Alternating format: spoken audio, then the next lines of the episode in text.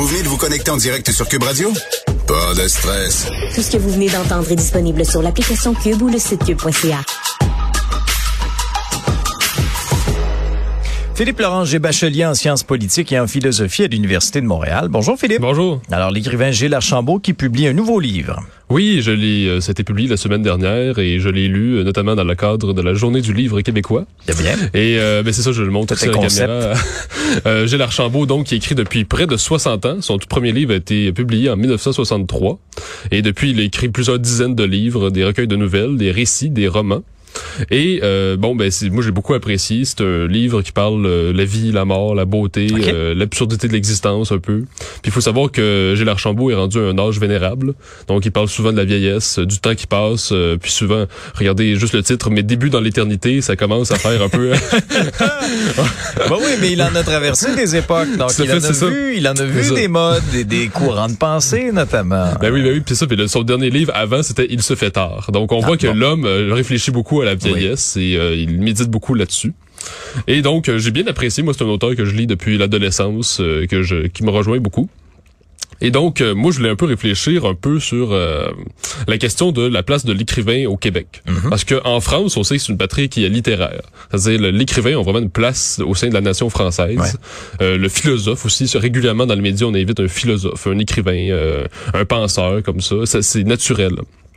Tandis que dans le cas québécois, euh, on dirait que ça va moins de soi d'être un écrivain ou d'être un, un intellectuel, si on veut. Euh, c'est comme si souvent on va inviter des spécialistes, des experts, des professeurs d'université, mais on va pas forcément inviter un intellectuel comme tel ou un écrivain comme tel pour donner un point de vue là, sur la société. Pourquoi selon toi? Ben c'est parce que euh, euh, si on veut faire vraiment un parallèle, c'est parce que la France, ça vient de loin la tradition littéraire, la tradition philosophique. Ouais. C'est eux autres qui sont à l'origine du siècle des Lumières. Puis évidemment, il y a d'autres patries européennes qui ont eu leur, leur propre penseur.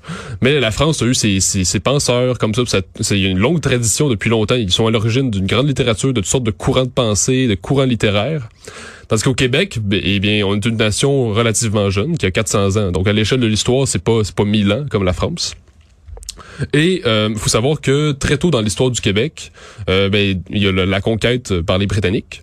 Et donc, les, les, les Québécois n'ont pas, le, le- n'ont, n'ont pas le, le luxe de pouvoir vraiment être des lettrés, si on veut. Oui, il y en a, mais ils sont, sont très peu nombreux. Donc, on a on, on peut avoir des Philippe Aubert de Gaspé, euh, des écrivains comme ça. Mais souvent, c'est des, aussi des écrivains qui sont marqués par un peu l'état de l'état un peu colonisé de- du peuple dans lequel ils vivent. Ils sortent, ils sentent une sorte d'inhibition, une sorte de condition de colonisé qui les pèse beaucoup, puis ils vont beaucoup réfléchir là-dessus, méditer là-dessus. Ou du moins, leurs romans sont marqués par ça. Donc c'est pour ça, entre autres, que souvent le roman québécois s'universalise difficilement.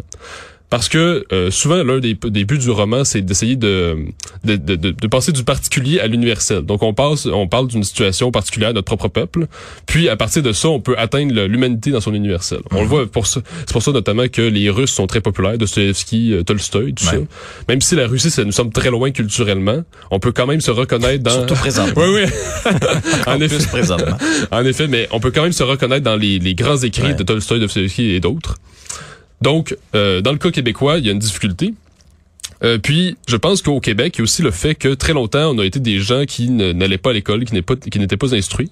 Ça fait pas si longtemps que nos, nos ancêtres euh, signaient avec un, un X. Ils ne pouvaient même pas signer par leur propre nom. Donc, je crois qu'il y a un préjugé anti-intellectuel très fort au Québec, malheureusement, qu'on ne s'est pas encore très bien débarrassé. Euh, tout simplement parce que je pense que c'est un peu le préjugé qui vient un peu, euh, je sais pas, du paysan, de l'ouvrier, qui voit un peu comme euh, celui qui va à l'école comme un snob. Puis euh, c'est vrai qu'il y avait du snobisme souvent chez ceux qui allaient au, au grand séminaire, aux grandes écoles classiques, ou qui faisaient, qui faisaient la prêtrise. Il pouvait avoir du snobisme comme ça. Donc je pense qu'il y a une méfiance qui est restée. Est-ce que, à ce moment-là, je me fais un peu l'avocat du diable, est-ce que, est-ce qu'aussi, les grands intellectuels de notre société ont pas aussi une responsabilité de bien vulgariser les enjeux? Ah, c'est sûr. Hein? Ah oui. Parce que des fois, je suis allé à l'université, j'y suis Ah oui. encore. Alors, j'ai j'ai 36 ans, j'y suis encore, j'aime apprendre. Mais des fois, ça peut arriver, par contre, d'entendre quelqu'un qui est très, très, très instruit, mais qui n'est pas capable de vulgariser Non, un enjeu Ah oui. et de communiquer ce qui se passe. Alors ça aussi, c'est un défi de la part de ces philosophes et de ces intellectuels de, de bien s'exprimer, de s'exprimer pour que tout le monde puisse comprendre et que ce soit accessible à tous et non seulement à un cercle très fermé d'intellectuels. Mais c'est intéressant ce que tu dis parce qu'en effet, on remarque ça beaucoup en philosophie, des penseurs qui sont Ouais. très obscurs. J'ai j'ai quelques profs d'université en tête aussi Oui, euh, ça. en pensant à ça. Il y en Oui, a des excellents, par contre, j'ai eu la chance oui, d'en avoir des super Ah oui, bons mais dans c'est mon certainement parcours, aussi. mais Mais je crois qu'en effet, c'est c'est pas faux de dire qu'il y a des intellectuels qui sont difficiles à appréhender, qui sont très lourds, euh, très difficiles, qui vulgarisent très mal, qui sont pas des bons pédagogues. Euh, je pense notamment à le- l'exemple le plus caricatural en philosophie, c'est Hegel, le philosophe allemand qui, même ses experts ont la difficulté à le comprendre. c'est pas peu dire. Mais dans le cas de la littérature, je crois que ben, par exemple un Gilles Archambault est très facile à oui. comprendre. Mais il y a pas une popularité, il y a une popularité qui est vraiment en déclin pour le livre en général, puis on le voit même pas juste au Québec, mais même en France, le livre se vend de beaucoup moins. Sauf pour, par exemple, mettons, je sais pas moi, les thrillers, les mangas, les Ouais. BD qui ont leur vertu, mais qui sont pas la, la, la littérature qui essaie de comprendre le monde, qui essaie d'être un, un miroir de la société, d'une époque. Donc malheureusement, je pense qu'au Québec, il y a encore beaucoup de boulot à faire pour essayer d'avoir une véritable culture littéraire, d'avoir une véritable vie intellectuelle au Québec. Parce que c'est très difficile en ce moment au Québec, je pense. Ouais. Dans le cas de, de Gilles Archambault, est-ce qu'il se prononce sur les tendances du moment, là, le wokisme, euh, toute l'espèce de, de bien-pensance qu'on a là, dans la Ah oui, société, oui. qu'on peut plus rien dire, qu'on peut, qu'on n'ose plus rien dire. Ah oui, oui. Euh, ben, Gilles Archambault, c'est ça, c'est vraiment l'homme de son époque qui ne qui n'essaie pas d'être à la mode. C'est pas un homme qui est très médiatisé, qui cherche pas non plus à être, euh, il cherche pas non plus à faire comme un régent du champ puis être caché non plus. là. Ça, c'est un homme normal qui veut pas être médiatisé, qui veut pas être spectaculaire, qui cherche pas à aller à tout le monde en parle. C'est puis en ce sens, il ne va pas aborder des sujets euh, comme le, le, néo- le néo-féminisme ou sortes de causes environnementales. Même que il y a, il y a un peu le regard, moi je trouve que c'est vraiment le regard littéraire de celui qui est un peu euh, qui conserve une certaine ironie face euh, à tout ce qui se passe un peu dans le monde, qui conserve une certaine distance. Et pour moi, la vraie littérature, c'est ça, c'est un anti-militantisme, c'est-à-dire qu'on ne cherche pas à militer selon les causes du moment. On essaie d'observer qu'est-ce qui se passe un peu autour de nous, puis de comprendre le monde, de comprendre euh, la vie, euh, la beauté, tout ça. Je crois que Gilles Archambault est fidèle à une certaine idée, une certaine idée de la littérature qui est haute et qui est noble. Donc en ce sens, euh, je vous encourage à le lire. Oui, non, absolument. Merci. C'est une très belle suggestion, effectivement. Je veux, je veux absolument t'entendre avant qu'on se quitte sur Oui. l'affaire Salman Rushdie. Oui. Euh, cet auteur, bon, d'un livre bien bien connu, Les versets sataniques, qui a été poignardé, attaqué il y a quelques jours à New York au moment où il s'apprêtait là à donner sa conférence. Blessure très sérieuse, Oui, à un oui, point oui, tel oui. qu'on l'a placé sur un respirateur au cours de la fin de semaine. Son état de santé s'améliore, mais quand même, quelle histoire. hein. Oui. Puis d'ailleurs, on en parle tellement que j'ai l'impression que l'attaque a eu lieu il y a deux semaines. Mais ça fait juste cinq jours. Ah oui, pense. ben c'est ben vendredi c'est dernier. vendredi. Puis justement, cette attaque-là visait carrément à le tuer.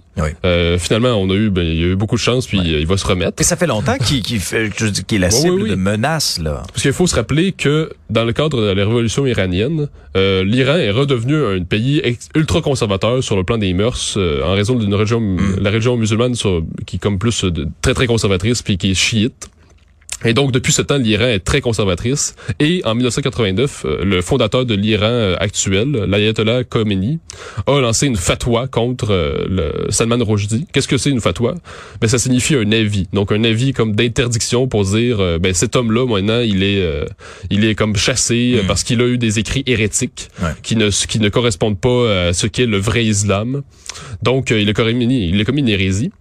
Là, ce qu'il faut savoir, c'est que pendant plusieurs années, mais en fait, quand a été lancée la fatwa en 1989, il y avait des manifestations un peu partout dans le monde, surtout en Occident, qui, qui voulaient carrément, c'est des manifestations, des manifestations, des émeutes, là, qui, qui voulaient carrément en finir avec Salman Rushdie. C'était des gens qui étaient vraiment, qui étaient fidèles au régime iranien, puis ils disaient, faut en finir avec cet homme-là. Il, a- il a commis l'hérésie à l'égard de la, la Oumma, qui est la grande communauté islamique, si on veut. Donc, ce qui avait, ce qui, qui m'amène à la réflexion suivante, qui, qui avait été euh, rapportée par euh, Michel Onfray dans son livre Décadence en 2017. Vers la fin de son livre, il dit, euh, ben, pour lui, selon lui, l'Occident est en décadence parce que l'un des, des arguments principaux qu'il qu'il utilise, c'est de dire, euh, dans le cadre de l'affaire Salman Rushdie, l'Occident n'a pas beaucoup réagi face aux émeutes. C'est-à-dire, c'est comme si on n'a pas beaucoup réagi, on se laisse intimider, on se laisse piétiner, puis on, on fait pas beaucoup, on fait pas grand-chose. Mais là, quand même, euh, je sais pas si l'Occident est décadent, c'est une question qui me hante chaque jour. ah oui, à chaque Oui, oui, jour. parce que à c'est ce quand même, c'est une vraie question. Est-ce qu'on Ah oui. est, est-ce que je fais partie d'une civilisation qui est en déclin, qui est en décadence, ou est-ce que c'est juste une, une période transitoire, Ouais. euh, sombre, si on veut? Donc, c'est une vraie question. Puis l'affaire Salman Rushdie nous rappelle que, ben, malheureusement, je pense que l'islam rigoriste, l'islamisme, a beaucoup de puissance, beaucoup de pouvoir, beaucoup, un grand pouvoir d'influence, même ici en Europe, en Amérique du Nord, si bien qu'un homme dans l'État de New York peut être attaqué simplement pour euh, des, des opinions. Ouais. Et, et lui qui a dû vivre caché là, pendant euh, des Ben oui, ben années oui. sous protection, Ben ben oui. commençait à, à- à- à- à avoir un peu plus de liberté ou une vie un peu plus normale. hein. et, et ça, c'est survenu. C'est vraiment un geste qui a choqué énormément de, de gens. Philippe, Ben oui. je te remercie. Ben, merci Tu beaucoup. reviendras faire ton tour demain. Bien sûr. Bye bye. OK. Salut.